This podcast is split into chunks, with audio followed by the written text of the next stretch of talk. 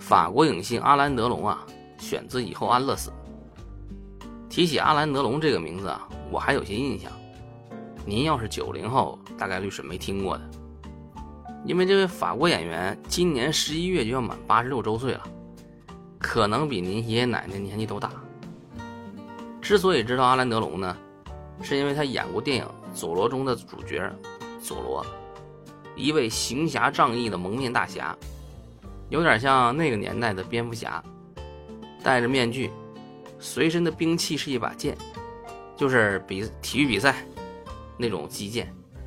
电影里的反面形象呢，会被佐罗用剑在胸前画一个 Z 字，然后一个口哨，他的马。就会在他从高处跳下的时候，刚刚好接住他，一人一马呼啸而去，特别符合大侠的风范。阿兰·德龙呢，被誉为法国第一美男，当年这颜值就不用说了，肯定也是迷倒万千少女。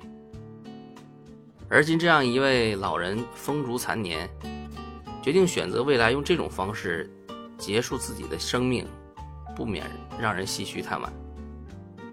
这些年，随着生活水平和医疗水平的进步呢，人的寿命啊在逐年增长。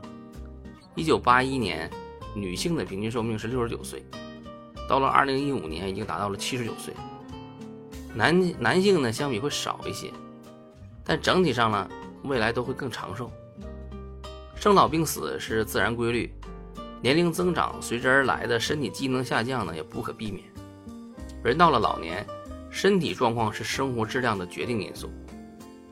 虽然经济条件允许，但行动都成问题的话，外面的世界基本与自己无关了。阿兰·德龙2012年接受了心脏手术，2019年两次中风，2020年一位老友去世，2021年妻子胰腺癌去世。亲人和好友的离去，以及自己身体的每况愈下，让他有了安乐死的想法。2018年，我爸住院。有位老人骨瘦如柴，躺在床上一动不动，只有心率监测仪上的波形啊显示人还活着，偶尔能看到有人来探望。生命呢完全靠各种设备和插满浑身的管子在维持。我想任何一个人看到老人这种状态，都会想，如果自己这样的话，那不如就让自己离开这个世界。但一切已经由不得自己了。亲人因为道德和情感的原因呢，也多数会选择维持老人的生命到最后一刻。如果当事人还有机会表达，我想可能也会和阿兰·德龙做出同样的选择，更有尊严的走。